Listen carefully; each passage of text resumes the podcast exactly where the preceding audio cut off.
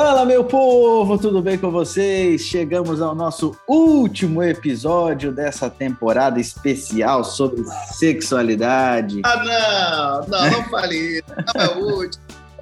É o último. E se você ainda não decorou o nosso nome, você precisa procurar um médico. Mesmo assim, a gente vai começar como a gente sempre começou. O meu nome é Rafael Stelling, eu falo aqui de Vila Velha. E aqui quem fala é o Felipe. Hum, cara, está na hora de procurar um médico já. é o Felipe Ribeiro, diretamente de Belo Horizonte, meu irmão. Isso aí, seja bem-vindo ao nosso podcast Louça a Palavra, o podcast para você ouvir enquanto ajuda em casa. E o nosso convidado dessa vez é uma pessoa super respeitada, capacitada para dialogar conosco. Ele é educador físico e filósofo por formação. Foi um dos primeiros brasileiros com doutorado em psicologia, lá no ano 1972, na Universidade de Maryland, nos Estados Unidos. Já foi professor universitário, coordenador, até fundador de curso depois ele passou a se dedicar à prática clínica, a fazer palestras, artigos, e ele é há mais de 40 anos um articulista da nossa casa publicadora brasileira. Ele lançou recentemente o livro A Vida é uma Arte. Ele é casado com a pedagoga, musicista e advogada Geni Marques, e ele atribui a ela grande parte das conquistas, êxitos profissionais, e eles têm mais de 70 70 anos de união. Olha, 70 anos, isso aí não é para todo mundo, não, é, Rafa? Não é, não. E atualmente ele está com 89 anos, mas continua plenamente ativo. Seja bem-vindo, doutor Belisário Marques. Muito obrigado. É um prazer estar aqui com vocês para participar com alguma contribuição, se for possível, na formação dos, dos pensamentos espirituais e também durante essa vida nesses dias que nós estamos vivendo. Legal, com certeza vai contribuir. Até a experiência, né, contribui além além da formação. Agora, antes de entrar no tema, é, doutor Belisário, eu, eu queria dizer uma coisa que eu tenho uma eu tenho uma apreciação pessoal pelo senhor. Na época que eu estava na faculdade, eu ouvi uma palestra que o senhor fez e o senhor, o senhor virou para a esposa e falou assim: Eu odeio essa mulher. Essa é a mulher que eu mais odeio na vida mas ela também é a que eu mais amo. E eu lembro dessa introdução como se fosse ontem. É. Foi muito marcante. É, às vezes a gente tem que fazer algumas afirmações assim que são reais, mas muita gente não tem coragem. E quando a gente fala, às vezes as pessoas se assustam, mas pelo menos acorda o pessoal. É, é isso mesmo. Eu fiquei atento a isso, falei assim, realmente a gente, a pessoa que está mais perto da gente é aquela pessoa que a gente mais cria expectativa, né? E em função infelizmente, disso... Infelizmente, é uma grande verdade. é, mas Deveria é... ser a pessoa que a gente mais cuida, né?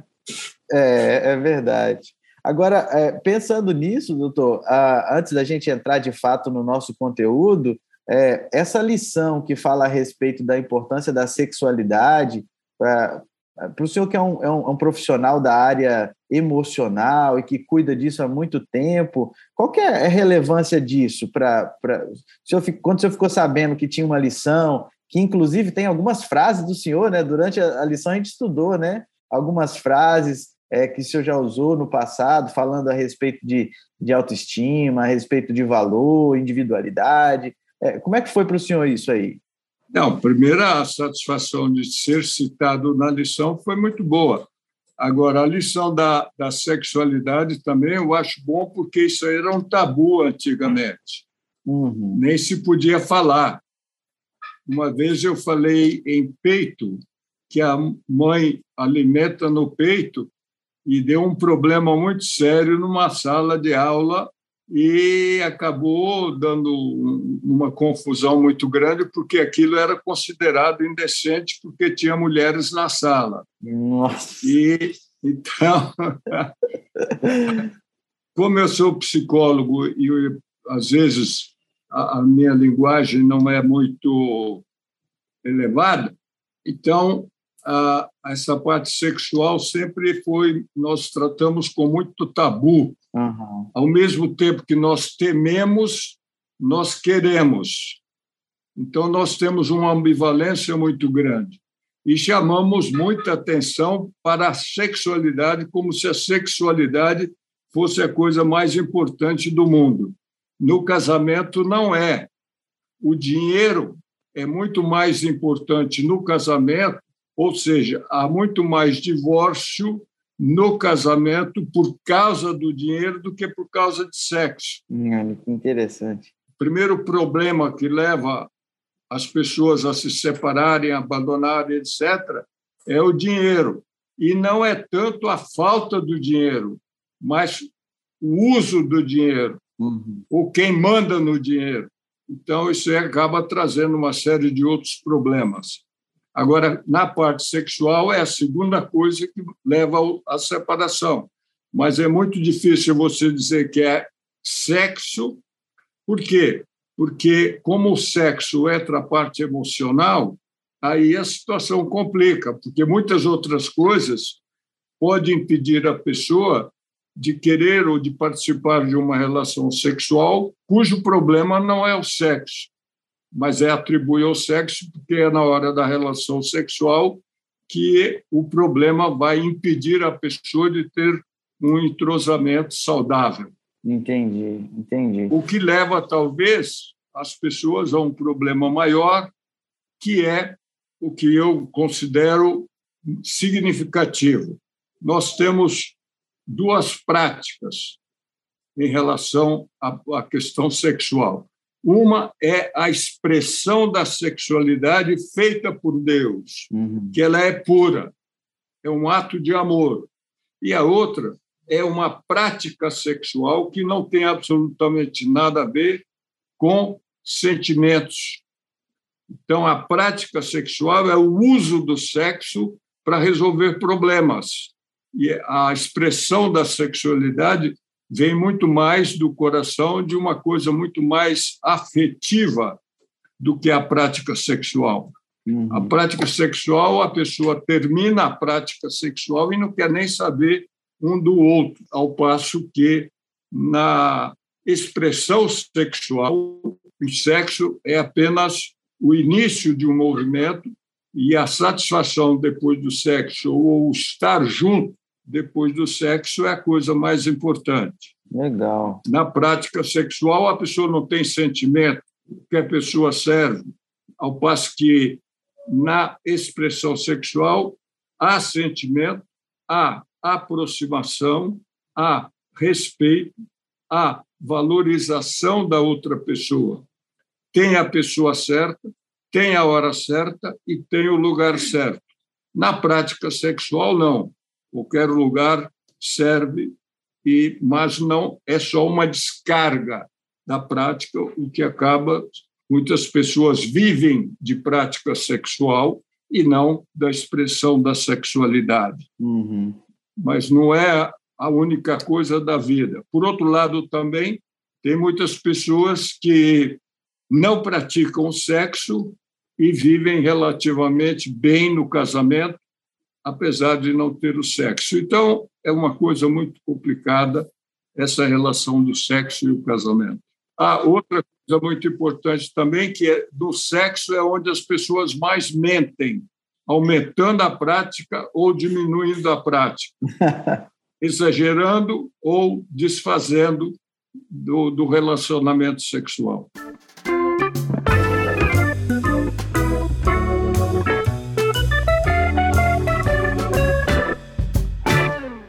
Tema dessa semana é pureza, um alvo possível. Mas antes da gente começar a conversa, como a gente sempre faz, a gente faz uma oração e também lê o texto da Bíblia. O texto base é 1 Coríntios capítulo 6, verso 9 a 20. Felipe vai ler para a gente, mas antes vamos fazer uma oração. Querido Deus, obrigado, Senhor, por este estudo que estamos fazendo durante esses três meses. Está é, tá sendo uma bênção, está acabando, infelizmente, mas eu peço que o Senhor abençoe esse nosso último estudo e que a gente possa ser ricamente abençoado e que todo mundo que está ouvindo possa crescer espiritualmente é, e buscar cada dia mais a pureza, a pureza na sua vida. Nós pedimos isso em nome de Jesus. Amém. Amém. Bom, galera, e o texto bíblico aqui de base da lição, semana 1 Coríntios 6, verso 9 ao 20, e diz o seguinte: ih, rapaz, isso aqui é treta, é hoje que a gente perde seguidor, é hoje que a gente perde. É a última chance. É, é a última chance. Se você não deixou de seguir a gente ainda, chegou a hora. Chegou a hora. Então vamos lá. 1 Coríntios 6, 9 a 20. Olha o que diz aqui a palavra de Deus, rapaz. Ou vocês não sabem que os perversos não herdarão o reino de Deus? Não se deixe enganar, nem morais, nem idólatras, nem adúlteros, nem homossexuais passivos ou ativos, nem ladrões, nem avarentos, nem alcoólatras, nem caluniadores, nem trapaceiros herdarão o reino de Deus. Assim foram alguns de vocês, mas vocês foram lavados, foram santificados, foram justificados no nome do Senhor Jesus Cristo e no Espírito de nosso Deus. Tudo me é permitido, mas nem tudo me convém. Tudo me é permitido, mas eu não deixarei que nada me domine. Os alimentos foram feitos para o estômago, o estômago para os alimentos, sim, mas Deus destruirá ambos. O corpo, porém, não é para a imoralidade, mas para o Senhor e o Senhor para o corpo. Por seu poder, Deus ressuscitou o Senhor e também nos ressuscitará. Ou vocês não sabem que seus corpos são membros de Cristo? Tomarei eu os membros de Cristo e os unirei a uma prostituta? De modo nenhum. Vocês não sabem que aquele que se une à prostituta é um só corpo com ela? Pois, como está escrito, os dois serão uma só carne. Mas aquele que se une ao Senhor é um espírito com ele. Portanto, fujam da imoralidade sexual. Todos os outros pecados que alguém comete, fora do corpo os comete. Mas quem peca sexualmente, peca contra o seu próprio corpo. Acaso não sabem que o corpo de vocês é o santuário do Espírito Santo que habita em vocês, que lhe foi que lhes foi dado por Deus e que vocês não são de si mesmos, vocês foram comprados por alto preço. Portanto, glorifiquem a Deus com o corpo de vocês. É, rapaz, Rafa, agora eu quero ver a galerinha que né, gosta de tretar. Não, Paulo, tem que. Mas Paulo, não sei o quê, menos. É. Agora, cadê? Receba Paulo aí. Tá é, aí. É.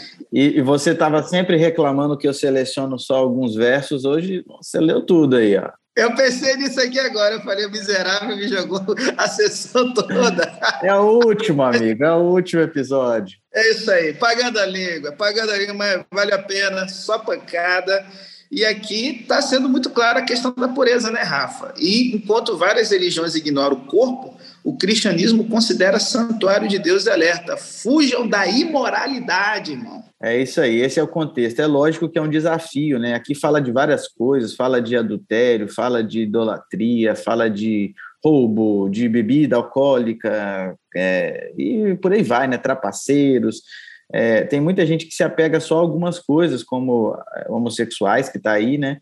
Mas a Bíblia está falando para a gente buscar pureza em todos os aspectos, honestidade, e por aí vai. Por isso que a gente vai agora falar com uma pessoa que é psicólogo, que é assim, inteirado a respeito do conhecimento da mente e ainda tem uma experiência vasta.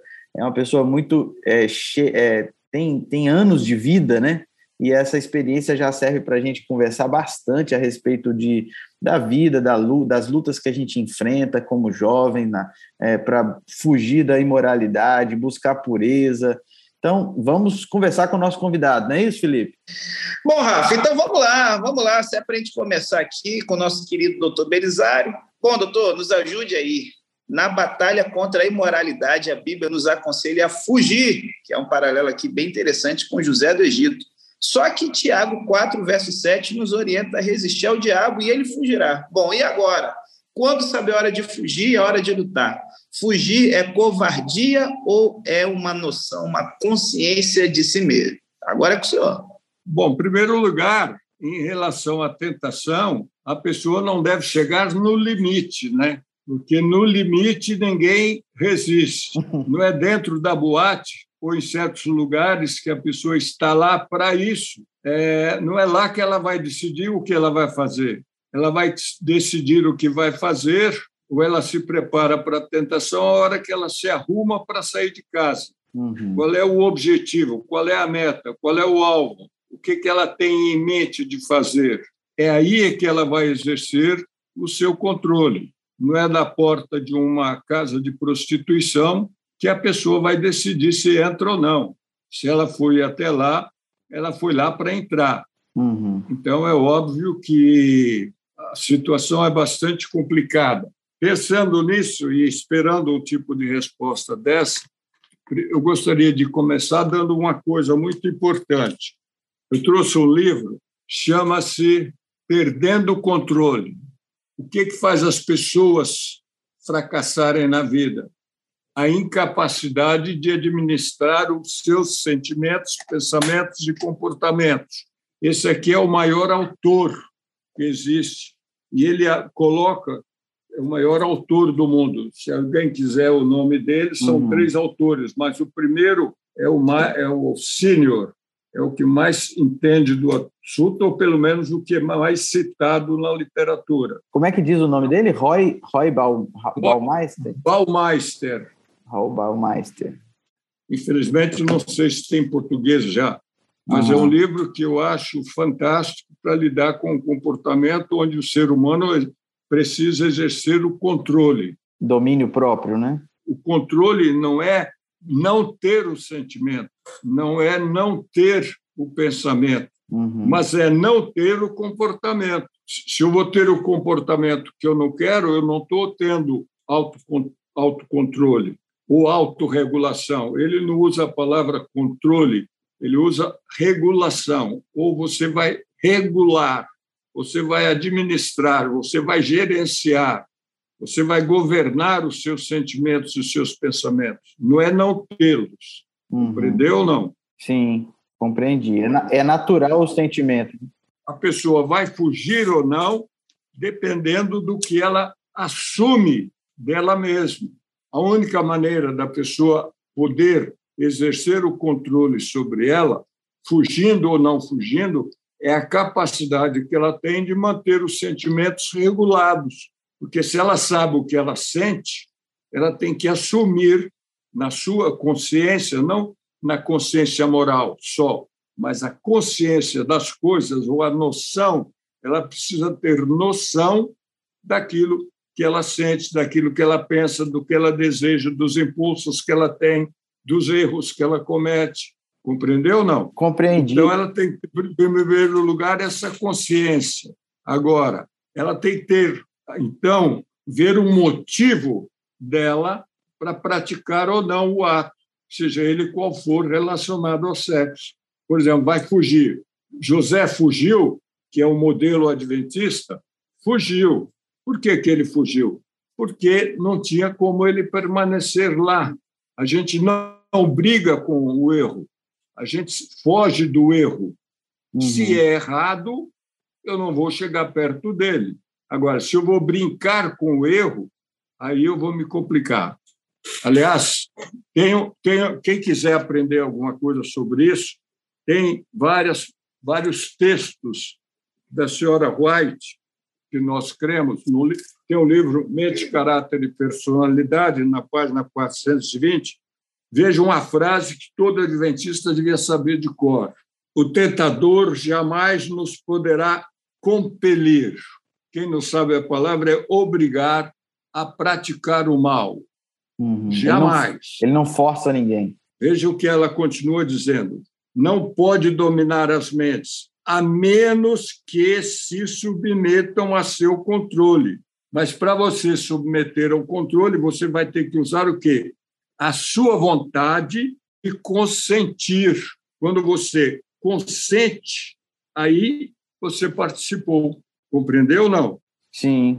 Agora veja, a fé, a vontade de consentir, a fé larga sua segurança, de largar a sua segurança ou sair da fé da segurança que é em Cristo, aí sim você poderá ter o domínio sobre você. Satanás terá o domínio, mas uhum. a sua escolha, isso é, é a sua vontade. Se você for ler lá um dos capítulos dela sobre a vontade, você vai ver que a escolha, a, ou melhor, a vontade é expressa através da decisão que é a escolha que a pessoa faz. A alternativa que a pessoa pega para executar foi o que ela escolheu. Não é que Satanás tentou, ela escolheu, ela participou, uhum. de acordo com o que eu entendo desse trecho do Espírito de Profecia. Sim. Aí é que ela vai fugir ou enfrentar, dependendo do objetivo final dessa fuga ou desse enfrentamento. Tem muita gente que está culpando Satanás sem assumir a responsabilidade. Isso aí é uma falta de responsabilidade pessoal ou de falta de honestidade consigo mesmo. Uhum. E qual é o maior problema? É a pessoa mentir para si mesma. São tantas coisas em torno de negar-se, de mentir para si mesmo, de não ser honesto consigo mesmo, de não deixar chegar à consciência os atos dele, que acaba complicando a vida dele. Uhum. Compreendeu? Então, Sim. por isso que a pessoa precisa dominar o sentimento, dominar no sentido de regular o sentimento, regular o pensamento, para que ele possa ter uma vontade mais esclarecida. Esse, esse regular ou esse controlar, é, é, inclusive a gente até ia conversar sobre isso mais para frente, mas antecipando, Ellen White fala muito sobre conservar nossa mente limpa de pensamentos corruptos. Como é que a gente pode dominar essa? É, porque o sentimento vem, né? Como é que a gente pode. Não, o sentimento vem. Aqui também vou ler para você, na mesma página 420. Na página 420, 549, 694, tem a mesma expressão, uhum. que quer dizer o seguinte: também é uma, um fato bastante interessante. Deus nos deu o poder da escolha, a nós cumpre exercê-lo. Agora veja, não podemos mudar o coração, nem reger nossos pensamentos, impulsos e ações, mas podemos escolher. Mas podemos escolher, isso é, nós podemos exercer a nossa vontade e mantê-los sob controle. Uhum. Isso é o conceito não religioso, igualzinho dela. Uhum. Só que, como ela é religiosa, ela diz assim: mas não, nós não podemos tornar puros, aptos para o serviço de Deus, mas podemos escolher. Isso é sagrado. A vontade é sagrada porque Deus quem deu o livre-arbítrio. Podemos escolher servi-lo, podemos entregar-lhe nossa vontade. Então ele operará em nós o querer e o fazer. Aqui é outra confusão, porque a pessoa, como está escrito aqui, as pessoas que é, acreditam que Deus vai fazer tudo por ela, uhum. principalmente hoje. É uma filosofia que se espalha com muita facilidade, é uma delícia. Deus faz tudo por mim. Deus arruma namorada para mim, Deus arruma trabalho para mim, Deus resolve o meu problema, vai fazer aparecer dinheiro, e etc, etc. Poderia dar uma, uma infinidade de exemplos do que eu vivo no dia a dia a respeito disso, mas que não é real. Deus opera, Deus não faz nada para nós que é do nosso nível fazer. Uhum. Responsabilidades que são humanas e responsabilidades que Deus vai ajudar vai operar. É claro que ele pode fazer qualquer coisa, só que ele não faz. As promessas dele sempre são: se você fizer isso, isso, se você se limpar, se você se purificar, se você fizer, aí você vai ter as bênçãos. Tem sempre a nossa participação, né? Tem sempre a nossa participação. E a nossa participação é regular o nosso comportamento naquilo que nós podemos e o que nós não podemos temos que entregar a ele. E aí ele vai nos dar força. Eu vou pedir para ele força, não para fazer para mim, me dê forças para eu fazer. Eu achei interessante que os, as duas citações, as duas leituras que o senhor fez aí, quase plágio, né? Como é que parece as mesmas palavras, escolha e, e tanto a pessoa que não assim, não sei qual é a crença do Roy, né, mas a, a, ele dá a mesma ideia que Ellen White há muitos anos atrás. Sim, aliás, ele usa as mesmas palavras, ele disse assim, autorregulação, o que eu estou ele fala, vai falar no primeiro capítulo. A autorregulação que eu estou tentando explicar é o mesmo que se falavam antigamente. autodomínio e autodisciplina, que são duas palavras muito usadas pelo irmão White. Não tem diferença nenhuma, são duas linhas de pensamentos completamente, uma completamente religiosa e outra completamente não religiosa, mas sobre o ser humano falam a mesma coisa. Trazendo a responsabilidade sobre nós, né? A gente tem condição. Sobre nós. Legal. Agora, Isso aqui é o ponto principal, é a responsabilidade sobre si mesmo. Porque, eu, por exemplo, sobre a responsabilidade, veja, o que, que nós mais queremos? É uma palavra que se chama autonomia. Uhum. E o que, que é autonomia? Liberdade plena para fazer o que quiser. Tá certo. Isso é o que nós queremos. Mas nós esquecemos a segunda parte da palavra autonomia. Eu tenho autonomia para fazer o que eu quiser mas tenho que arcar com a consequência que vier sobre mim. Uhum. O problema é que a pessoa quer fazer o que ela quer, e não quer ser livre, mas não quer pagar o preço. Uma vez, só para você ter uma ideia, eu falei para um garoto que fugiu com a namorada, 15 anos, ela 14. Os pais ficaram desesperados. Aí eu falei: olha, vê se eles, quem sabe, eles estejam na casa da praia. É óbvio, estava lá no apartamento da praia, em Guarujá. Aí, problemas resolvidos, vieram para terapia, o filho para terapia, continuaram casados, iam continuar casados, e acho que continuar. Aí eu conversei com ele. Aí eu falei, mas o que você vai fazer agora? Ele disse, vou continuar casado. Ótimo, onde vocês vão morar? Ah, meu pai e o pai dela vão comprar um apartamento. Meu pai vai né? Um, um, vai mobiliar e o outro vai comprar um apartamento. Falei, beleza. Aí eu fui perguntando para ele, mas como é que vocês vão comer? Como é que vocês vão fazer isso? Então, ou era o pai ou era o sogro. Como é que vocês vão, vocês vão... E agora? Vocês vão parar os estudos? Onde você vai trabalhar? Quer dizer, a pessoa não tinha a mínima noção. Tudo era feito ou pelos pais ou pela, pelo sogro. Deu para entender, não? não? Não é autonomia, então, né? é uma irresponsabilidade total. Eu faço o que eu quero e você paga a conta. Por isso que eu gosto muito de um autor. Meu filho, você pode fazer tudo o que você quiser. Você pode bater o carro, você pode fazer o que tiver vontade. Agora, não mande a conta para eu pagar. Aí o cara não fez, né? É, porque se a autonomia, a pessoa tem que estar sujeita a, a, ter essa liberdade, mas também as consequências. Exatamente, que é o que nós não queremos, que é o que a maioria das pessoas fazem. Uhum. É, tem, é bonito, às vezes você vê a pessoa assim, né, na parte sexual. Ele apronta, aí no outro dia arrependido. Ah, porque se arrependeu, então não vai poder cumprir as promessas feitas antes do que aconteceu porque antes de acontecer o que a pessoa quer, ela tem uma série de, de, de promessas. Uhum. Depois do que acontece, ela se arrepende e não vai arcar com a consequência né? Uhum. que prometeu, porque está com sentimento de culpa, é a desculpa. Né?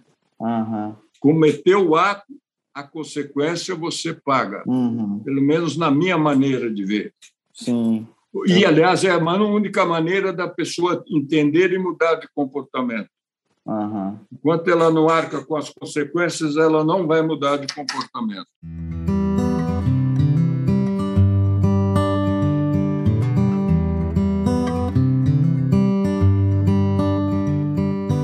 Bom, agora é o seguinte, cara. Nesse trimestre, aprendemos que a sexualidade abrange o corpo, a mente, o intelecto, a emoção, etc como a sexualidade, bem resolvida ou não, vai afetar agora as outras partes de nossa vida.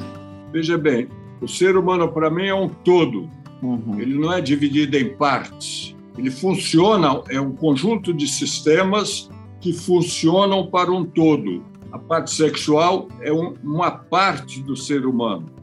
Qualquer parte que você mexe, afeta qualquer parte, qualquer parte do ser humano que não estiver funcionando adequadamente, ela vai contaminando todas as outras partes, vai se estendendo, ela vai até, até estourar todo o organismo. Então, não é só a parte sexual.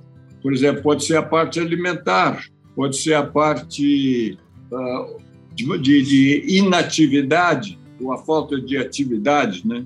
Uhum. Então, qualquer parte que você pegar, se a sua vida familiar está errada, se a sua vida econômica está errada, qualquer setor da sua vida vai levar você a, a consequências, porque você vai perder energia naquela área. Uhum. Então, ela vai roubar a energia das outras áreas. E as outras áreas vão empobrecendo para suprir aquela área com a energia que aquela área ocupa.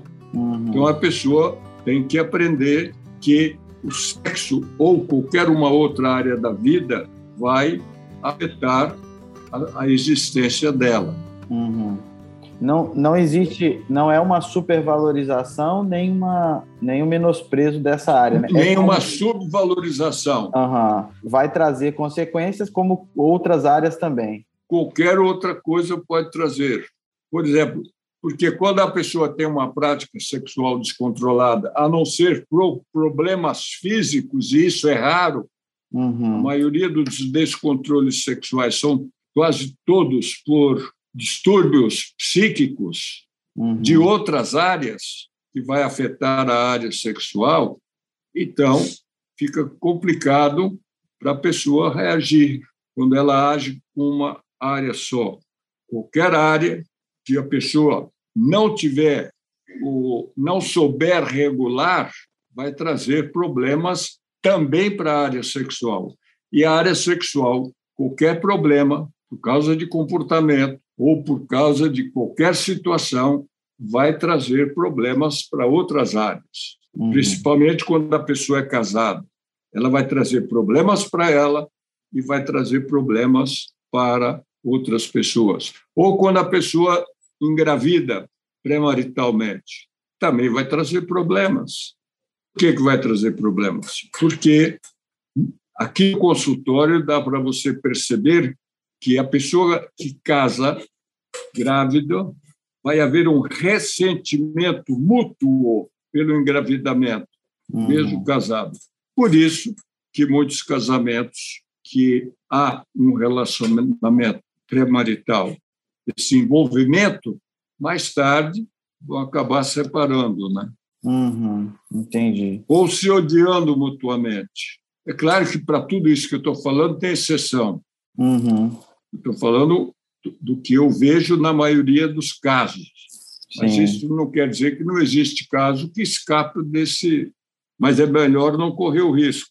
É verdade. É, nessa, nessa área jovem, que eu sou responsável agora, uh, e pastor Felipe também, nós, é, de, de, vez em quando, quase sempre, a gente ouve os jovens comentando a respeito da, da tentação ser muito intensa. E eu acredito que com o passar dos anos, as redes sociais, os filmes, os sites, está tudo na palma da mão. É, e muitos jovens às vezes chegam para a gente falando assim, pastor, é, tá impossível resistir à tentação. A gente conversou um pouquinho a respeito da vontade o poder que a pessoa tem, mas o bombardeio da mídia, o bombardeio da, da, da, da televisão, das redes sociais e tudo mais, está intenso.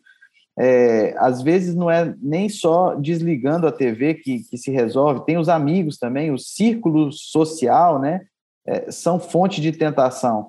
É, o senhor aconselha a fugir ah, em virtude. Porque assim, não dá para o jovem hoje ficar longe de tudo isso, né? Que, que o senhor poderia aconselhar para. Veja bem, quanto mais eu fujo de uma coisa, mais ela toma meu tempo e meu pensamento. Então eu tenho que parar e conversar comigo. O que, que eu quero fazer? É muito melhor eu ser honesto e conversar comigo e fazer uma coisa consciente e pagar o preço do que ficar dando desculpa. Porque a mídia ela não faz pressão só para a parte sexual.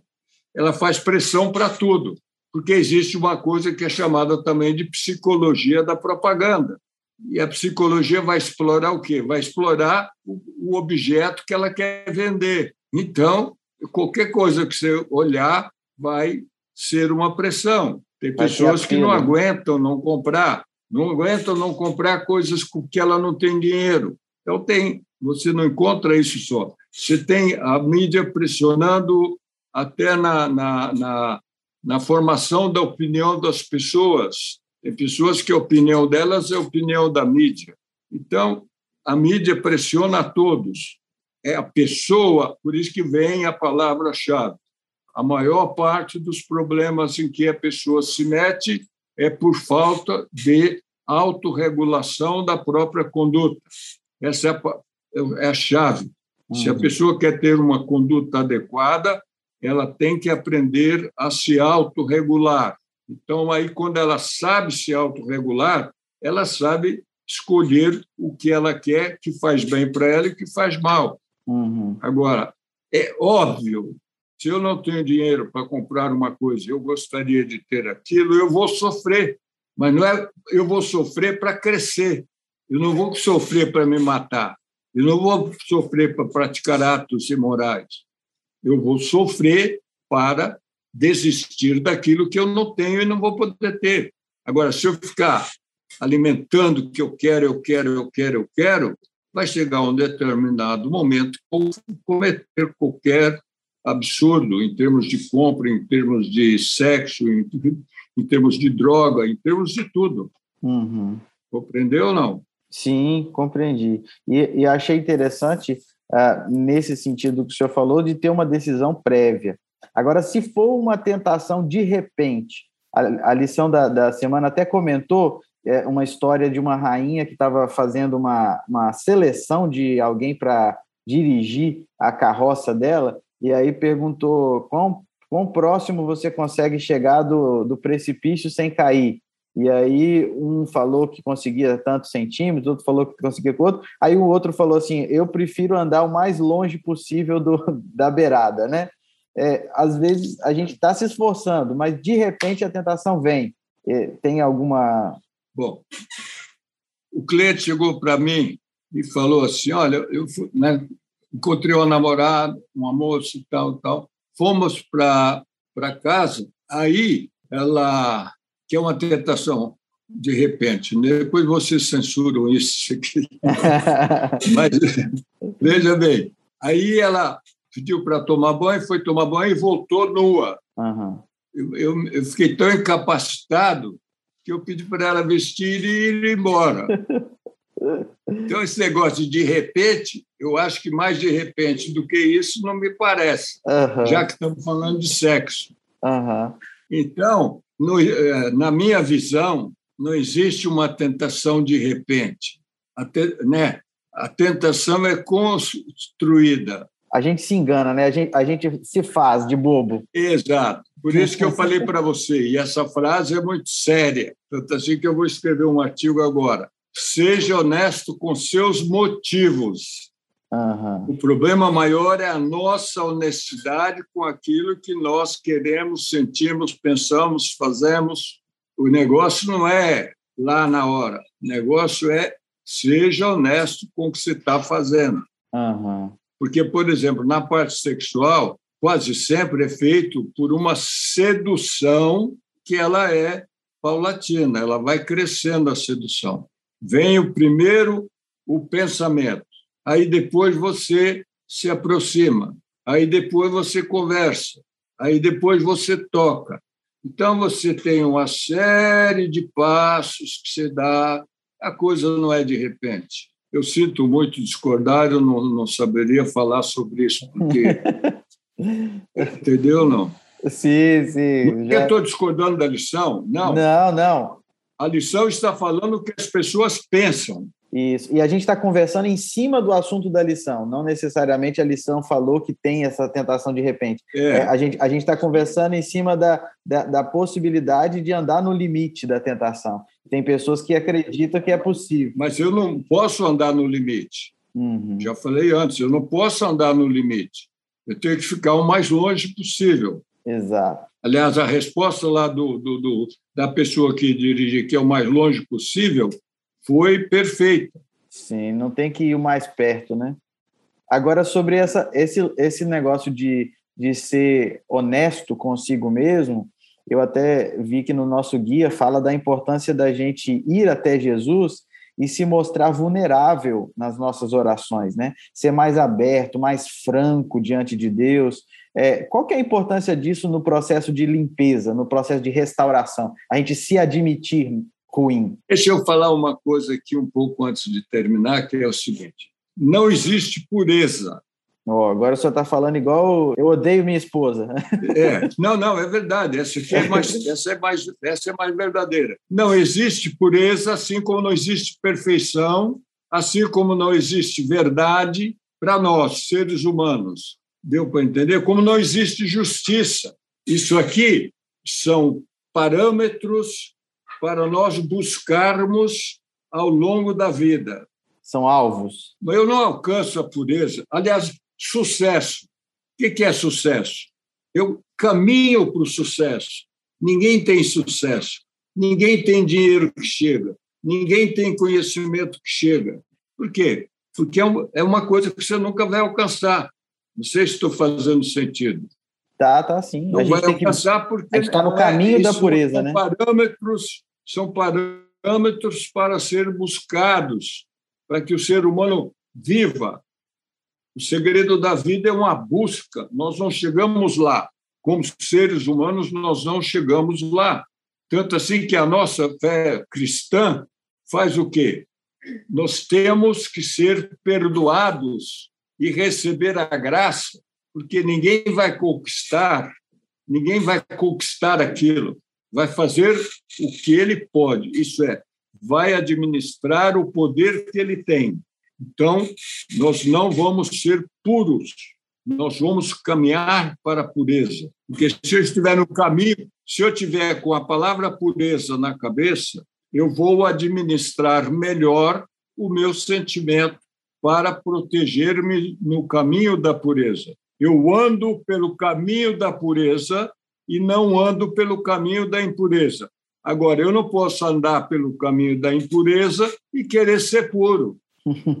Eu não posso sair de São Paulo para ir para o Rio de Janeiro se eu quero ir para Belo Horizonte. Se eu for para o Rio de Janeiro, eu vou ter problema, eu vou atrasar na viagem, eu vou ter mais dificuldades, vou gastar mais. Então, eu vou pagar o preço se eu for pelo Rio de Janeiro. Se o meu interesse é ir a Belo Horizonte, a menos que eu tenha interesse de ir ao Rio de Janeiro primeiro, ou ir para Juiz de Fora, ou para qualquer lugar, eu tenho que ir para lá. Então, se eu estou indo naquele caminho, eu estou no caminho certo. Um colega, uma vez, lá nos Estados Unidos, pegou o que eles chamam lá de Beltway, uma circular da cidade de Washington. Ele ia para o norte e ele entrou para o sul, mas ele viu a placa sul lá. Aí ele andou duas horas para o sul. Aí que ele se deu conta que estava chegando no oposto da direção que ele ia. Aí eles tinham saído de casa passaram lá por casa antes de sair. Aí, de repente, a uma hora da tarde, uma e pouco, eles estavam voltando, chegando em casa, de volta. Pararam lá para tomar um lanche. Aí eu falei, uai, mas o que, que aconteceu? Ele disse, ah, eu, eu, eu, entrei errado. Eu falei, mas o que aconteceu? Ele disse, ah, eu vi a placa lá, mas não levei em consideração. Lá dizia sul. E, quer dizer, se você vai para a pureza, anda no caminho da pureza e veja os sinais da pureza, para você seguir os sinais para a pureza. Agora, não adianta nada você. Que chato, aqui não é para o sul, vou ter que andar mais quantos quilômetros até chegar para a entrada do norte? Ah, aí é o que a pessoa faz. Uhum. Esse é um exemplo prático. Deu para entender, não? Uhum. E eu acredito que a lição foi muito feliz quando ela colocou como alvo a palavra alvo no título, né? Porque quer dizer que a pureza ela precisa ser algo a ser alcançado, né? Precisa ser almejado e trabalhado em prol disso. Mas, mas não necessariamente a gente alcança, né?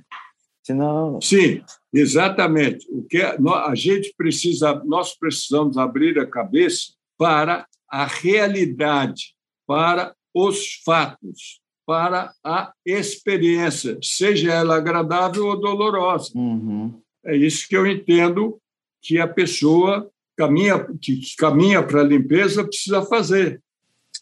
Rapaz, olha, doutor, eu vou te falar.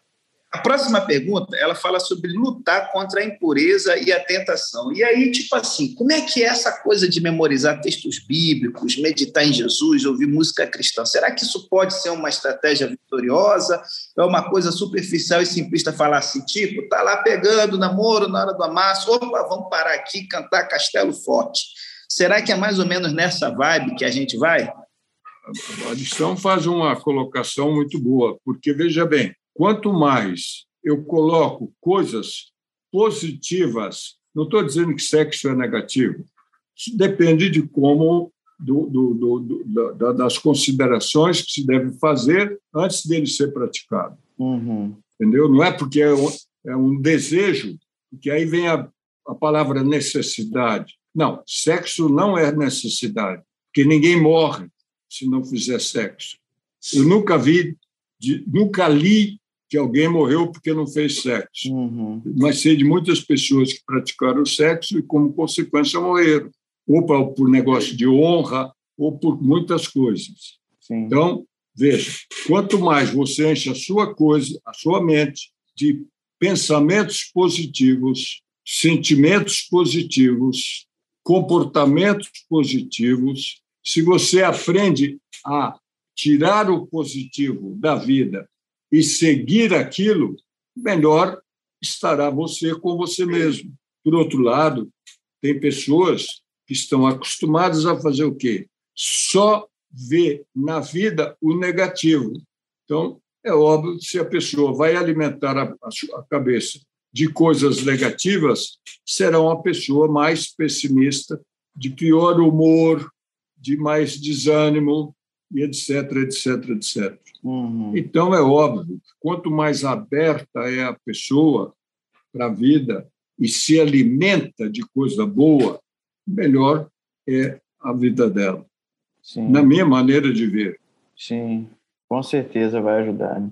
Doutor Belisário, o tempo voou, já, a gente já tem quase uma hora que a gente está junto conversando aqui, mas eu acredito que a gente não pode encerrar sem, sem eu te fazer uma outra pergunta, porque o senhor Tudo bem. tem uma experiência vasta a respeito é, do estudo da mente, e essa lição da sexualidade foi muito importante para a juventude, mas se o senhor pudesse dar uma sugestão, eu não tenho autoridade para isso nem nada, mas eu acho que é interessante a gente saber, é, ligado à saúde mental, o que, que o senhor acha que seria importante a juventude estudar?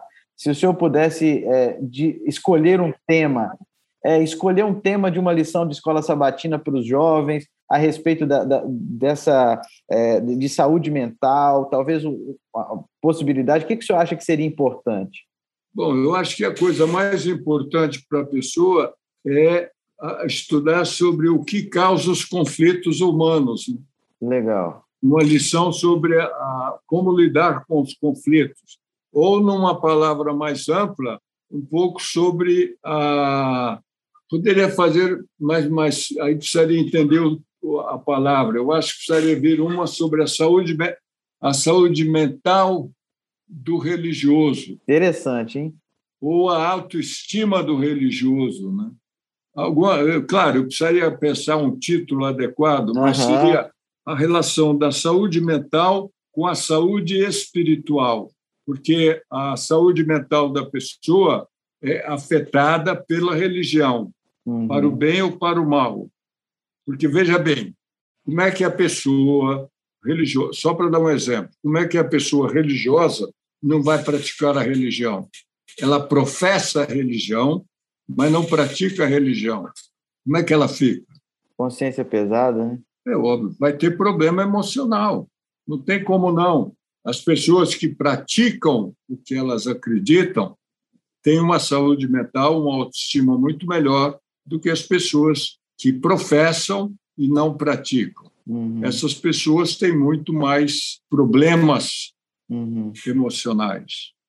Porque, além dos problemas da própria vida, os problemas normais da própria vida, ela ainda acrescenta mais esses problemas para ela. Né?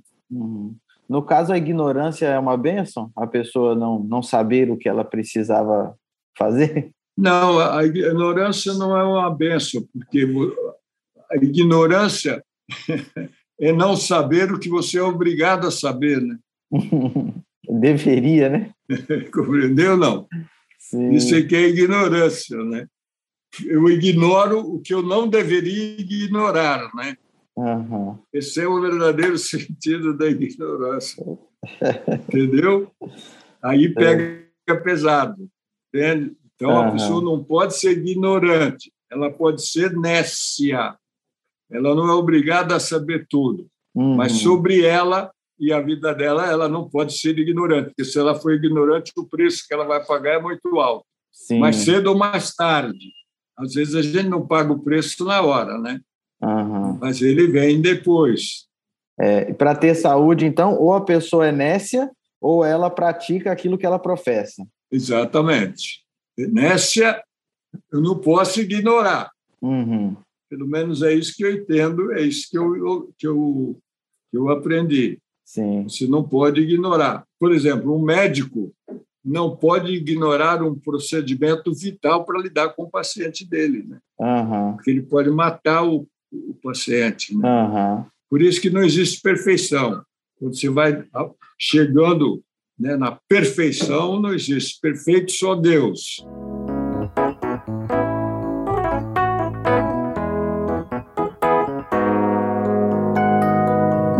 Então é isso, pessoal. Quando a gente deseja de verdade mesmo ser liberto das tentações, a gente foge, a gente busca lutar. É, a pergunta que, que não quer calar é: é você está sendo sincero com você mesmo? O quanto você quer ser liberto das tentações? E falando especificamente desse trimestre, quanto você quer ser liberto das tentações sexuais? Ah, uma pesquisa mostra que um jovem americano ele vê em média é, durante um ano assistindo televisão mais de 14 mil cenas sensuais. É, ou seja, se você quer ser realmente puro, você tem que fugir de ficar assistindo algumas coisas. Fuja daquilo que você pode e fuja em direção a Deus. Se você estiver sendo tentado, conte a Ele, abra o seu coração. Se você já caiu, conte para Ele também. E se você ama o pecado mais do que a Deus, conta para ele também, abre o coração. Se você pensa que não tem como resistir, conta para Deus, vai até ele, que ele pode te fazer vitorioso. Nunca nós chegaremos a alcançar a pureza aqui na terra. A gente está sempre buscando, a gente está sempre em direção, como o doutor Belisário falou. Mas importa a gente estar tá sempre na presença do Senhor nosso Deus. Amém? Fala, Felipe. Rapaz, Rafa, eu estou pensando aqui, se um jovem americano, meu irmão, vê 14 mil cenas sensuais por ano, imagine esse nosso ouvinte aí, TV brasileira, Big Brother e tal, abandona isso, Carniça, vá se consagrar, meu bom. E aí, gente, ó, vocês podem perceber que nesse podcast eu fiquei mais quietinho, mais na minha, sabe por quê? Tem hora da gente falar, hora da gente ouvir. Um cara de 89 anos, como o nosso querido doutor Belisário aqui, que, rapaz, viveu bem, viveu na presença de Deus, é gente assim que a gente tem que ouvir, malandragem, né? Ficar aí, ah, um influenciador digital de 22 anos, ele sabe o que da vida? Sabe nada, irmão. Só que aqui nós ouvimos uma pessoa que, pô, passou e venceu bem. E é até por isso, Rafa, que eu quero abrir mão de orar. Não que eu não, não possa orar agora, mas acho que Doutor Belisário, por favor, faz oração para gente que nossa moçada aí precisa de a consagração de alguém que já venceu, superou aí e é um exemplo para a nossa moçada. Querido Deus e Pai que estás nos céus, te agradecemos por essa oportunidade de estarmos aqui, pensando um pouco em como sermos mais puros, mais limpos e mais adequados para que a nossa vida seja de menos sofrimento. Nós dependemos de Ti. Ajuda-nos a ter sempre a Tua presença em nosso coração principalmente para a juventude que está ouvindo essa lição, para que a compreenda e procura fazer o seu melhor em cada momento da própria vida, a fim de honrar-te onde cada um deles estiver. Conforta cada um deles, dá a cada um deles uma bênção especial para ter uma vida adequada diante de ti. Despeça-nos desta lição para a próxima com a tua misericórdia e também das atividades que estivermos tivemos participando. Muito obrigado por tudo. Te agradeço especialmente pelo privilégio de estar aqui com eles, apesar da distância. Dá-nos todos a tua paz e misericórdia, em nome de Jesus. Amém. Amém.